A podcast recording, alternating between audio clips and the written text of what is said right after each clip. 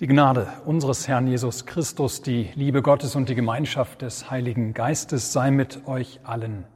Amen. Gottes Wort für die heutige Predigt steht geschrieben im Buch Hiob im 19. Kapitel. Hiob sprach, Alle meine Getreuen verabscheuen mich, und die ich lieb hatte, haben sich gegen mich gewandt. Mein Gebein hängt nur noch an Haut und Fleisch und nur das nackte Leben brachte ich davon. Erbarmt euch über mich, erbarmt euch, ihr meine Freunde, denn die Hand Gottes hat mich getroffen. Warum verfolgt ihr mich wie Gott und könnt nicht satt werden von meinem Fleisch? Ach, dass meine Reden aufgeschrieben würden. Ach, dass sie aufgezeichnet würden als Inschrift mit einem eisernen Griffel und mit Blei für immer in einen Felsen gehauen aber ich weiß, dass mein Erlöser lebt. Und als der Letzte wird er über dem Staub sich erheben. Nachdem meine Haut noch so zerschlagen ist, werde ich doch ohne mein Fleisch Gott sehen. Ich selbst werde ihn sehen, meine Augen werden ihn schauen und kein Fremder. Danach sehnt sich mein Herz in meiner Brust. Amen. Liebe Gemeinde, Hiob. Hiob. Hand aufs Herz, wer kann nicht mit diesem Menschen mitfühlen? Wer kann nicht seinen Schmerz nachempfinden? Seine Traurigkeit, seine Verzweiflung, ja auch seine Enttäuschung. Es ist erstaunlich, wie tapfer Hiob sich schlägt. Angesichts dessen, was er durchmacht. Angesichts dessen, was er durchmachen muss, denn gefragt wurde er ja nicht. Da sitzt Hiob in einem Aschehaufen. Seine zehn, zehn Kinder hat er an einem Tag verloren. Das muss man sich einmal vorstellen. Als ein Sturm ihr Haus zerstörte. Seine gesamten Tiere, alles, was er besaß als reicher Mann und seine Knechte sind alle gestohlen oder getötet worden. Am selben Tag. Ja, aus einem der wohlhabendsten, angesehensten Menschen des ganzen Ostens ist über Nacht eine erbärmliche, bedauernswerte Figur geworden. Bis ins Körperliche hinein Juckende, eiternde Geschwüre hat er am ganzen Körper. Er schabt sich mit einer Scherbe in der Asche. Er ist nur noch Haut und Knochen. Er lebt nur noch gerade so. Es ist erstaunlich, es ist bemerkenswert, nach dem, was er erlebt hat, nach dem, was er durchgemacht hat, dass er nicht dem Rat seiner Frau folgt, Gott verflucht und seinem Leben ein Ende macht. Ja, wer von uns hätte es ihm in seiner Situation gleichgetan, dass er stattdessen sein Leiden annehmen kann und seiner Frau antwortet, haben wir Gutes empfangen von Gott und sollten das Böse nicht auch annehmen? Und doch, irgendwann wird Hiob dann doch noch einmal anders reden. Irgendwann kann auch der Stärkste nämlich nicht mehr. Ja, irgendwann droht Hiob dann doch unter der Last des Leids, das er zu tragen hat, zu zerbrechen. Ein bisschen davon, wie es Hiob ein wenig später geht, spüren wir den Worten unserer heutigen Predigtlesung ab. Alle meine Getreuen verabscheuen mich, spricht Hiob, und die ich lieb hatte, haben sich gegen mich gewandt. Mein Gebein hängt nur noch an Haut und Fleisch und nur das nackte Leben brachte ich davon. Erbarmt euch über mich, erbarmt euch, ihr meine Freunde, denn die Hand Gottes hat mich getroffen. Warum verfolgt ihr mich wie Gott und könnt nicht satt werden von meinem Fleisch? Was die Situation für Hiob so schlimm macht, ist, dass seine Freunde sich gegen ihn gewendet haben. Ja, das tut besonders weh. Hiob spürt, dass ihm Unrecht widerfahren ist. Ja, das, was er erlebt hat, das hat er nicht verdient. Das hat kein Mensch verdient, so deutet Hiob sein Leid. Aber seine Freunde, die versuchen Gott in Schutz zu nehmen, die wollen Gott verteidigen. Hiob, Gott wird schon seine Gründe gehabt haben, warum er dich so geschlagen hat. Hiob, Gott ist gerecht, du musst im Unrecht sein. Hiob, du willst doch nur nicht einsehen, wie du selbst für das Unheil, das über dich gekommen ist, verantwortlich bist. So sehr empfindet Hiob das, was er durchmachen muss, als Unrecht, dass er sich wünscht, dass seine Worte doch bitte in Stein eingemeißelt werden mögen, damit seine Geschichte niemals vergessen wird, damit zukünftige Generationen sein erlebtes Unrecht noch kennen können, dass er sich nicht nur von Gott, sondern von seinen Freunden verlassen fühlt. Liebe Gemeinde, es ist eine wichtige Entdeckung im Hiob-Buch, dass die Freunde Hiobs ihm einen viel größeren Gefallen getan haben, als sie sich zu Beginn, als sie zu ihm kommen, zu ihm setzen und eine ganze Woche lang schweigen. Ja, sie halten sein Leid mit ihm einfach nur aus, ertragen es mit ihm, ohne ihren Mund gleich aufzutun. Als sie dann anfangen mit ihren Reden, versuchen sie etwas zu tun, was sie nicht tun können. Eine Antwort auf das Leid zu geben, das Hiob widerfahren ist. Ja, ihr Lieben, wir finden nämlich keine zufriedenstellende Antwort auf die Frage danach, warum Gott es dem Satan erlaubt hat, Hiob so zu schlagen. Und der Versuch der Freunde Hiobs, eine Antwort zu finden, macht die Erfahrung des Leids für Hiob nur noch größer. Nein, wieder aus unserer Perspektive, aus der Perspektive von uns Menschen und unserem Verstand und unserem Denken, können wir keine Erklärung dafür finden, warum Gott Hiob so hat leiden lassen. Warum er es zugelassen hat, dass an einem Tag alle Kinder von Hiob und seiner Frau sterben müssen. Warum ihm alles genommen wird, was er hatte, bis auf sein eigenes Leben, das freilich nicht mehr besonders lebenswert ist.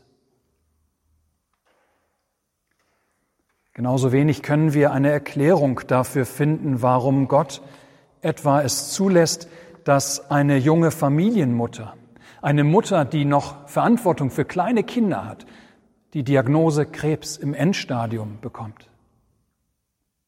Weiß Gott denn nicht, was er dieser Familie da zumutet, was er den Kindern da nimmt? Ist er denn völlig herzlos? Wir können keine Antwort geben auf die Frage danach, warum Gott es zulässt, dass Eltern an den Gräbern ihrer Kinder trauern müssen. Ja, sieht er denn nicht, bekommt er denn nicht mit, wie herzzerreißend und abgrundtief ihre Traurigkeit ist? Wie mit ihren Kindern ein Teil ihrer selbst stirbt? Wir haben keine Antwort auf die Frage danach, warum Gott Behinderungen, Misshandlungen, Menschenhandel zulässt. Oder auch Hungersnöte, Naturkatastrophen, Krieg. Nein, ihr Lieben, auch wenn ihr gerade mitten im Leid steckt, es gibt keine Antwort auf die Frage nach dem Warum. Es gibt keine Antwort. Hiob hat es übel getroffen. Da gibt es nichts schön zu reden. Da gibt es keine Argumente, die die Sache erklären könnte. Wir können ganz einfach nicht nachvollziehen, wie dieses sein kann wie Gott doch gut sein kann und allmächtig und er gleichzeitig Böses zulässt. Tatsächlich können wir das Anliegen der Freunde Hiobs verstehen. Es ist ja nämlich so, dass wir uns vorstellen, wenn wir Gott wären, wie wir dann alle Probleme lösen würden, wie wir das Böse stoppen und bewältigen würden. Und dann legen, überlegen wir eben, warum tut Gott das nicht so, wie wir es tun würden? Warum lässt er dieses oder jenes passieren? Wir würden es ganz anders machen.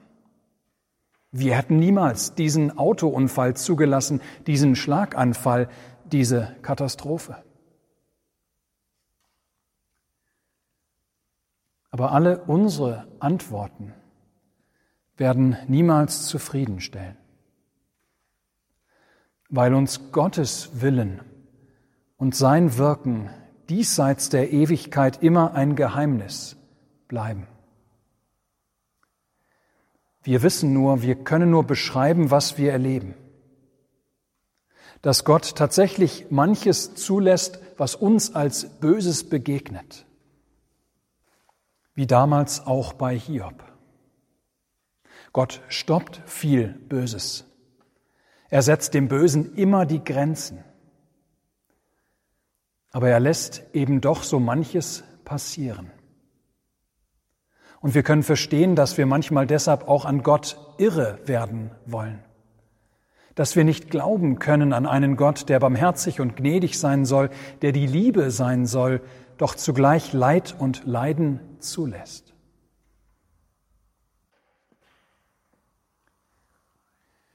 Hiob ist uns ein Vorbild im Glauben. Von ihm können wir lernen dass wir nicht jemals ganz irre werden an Gott und an seinem Wirken, dass wir oft einfach nicht verstehen können, dass wir absehen von Erklärungsversuchen und uns stattdessen halten an Gottes Verheißungen. Ja, dass da, wo uns alles andere genommen wird, wir uns an die Verheißungen Gottes klammern als unseren größten Schatz. mitten in seinem Aschehaufen, spricht Hiob diese Worte, die zu den meist ausgelegten Worten des Hiob-Buches geworden sind, die auch musikalisch mehrfach, zum Teil meisterhaft vertont worden sind. Denken wir allein an die wunderbare Sopranarie aus Händels Messias. Ja, die Rede ist von diesen Worten Hiobs, aber ich weiß, dass mein Erlöser lebt. Ich weiß nicht, warum Gott mir meine Kinder genommen hat. Ich weiß nicht, warum er mir meinen Besitz genommen hat. Ich weiß nicht, warum er mich gesundheitlich geschlagen hat. Ich weiß nicht, warum meine Freunde, ausgerechnet meine Freunde, mir in meiner Not keine Hilfe sind. Aber ich weiß, dass mein Erlöser lebt. Wörtlich spricht Hiob hier an dieser Stelle von einem Löser. Das war zur Zeit des Alten Testaments ein naher Verwandter, der einem Angehörigen, der Not geraten war, helfen würde. Ja, wenn ich in der Gefahr stand, durch Verarmung, durch Misswirtschaft, durch Krieg oder Krankheit von meiner Familie abgeschnitten zu werden, also in der Gefahr stand, wegen einer Schuld, in die ich geraten war, ins Gefängnis gesteckt oder in die Sklaverei verkauft zu werden, dann konnte ein Löser mich von meiner Schuld freikaufen. Er konnte meine Schuld begleichen und ich wäre wieder frei. Wenn mein Besitz aus irgendeinem Grund verkauft werden musste, dann würde der Löser dieses aufkaufen, damit der Besitz in der Familie bleiben könnte. Wenn ein Familienglied verletzt oder getötet wurde, würde der Löser den Rechtsbeistand bezahlen, um so einen Schadensersatz einklagen zu können. Mit anderen Worten, wenn mir Böses passierte, der Löser würde einspringen und es wieder gut machen. Was kaputt war, würde er wiederherstellen. Was verloren war, wiederbringen was gebunden war, frei und losmachen. Und im Falle des einen großen Lösers, Gott, was tot war, wieder lebendig machen. Ich weiß, dass mein Erlöser lebt. Und als der Letzte wird er über dem Staub sich erheben. Nachdem meine Haut noch so zerschlagen ist, werde ich doch ohne mein Fleisch Gott sehen. Ich selbst werde ihn sehen, meine Augen werden ihn schauen und kein Fremder. Mit diesen Worten gibt Hiob seinem Glauben Ausdruck.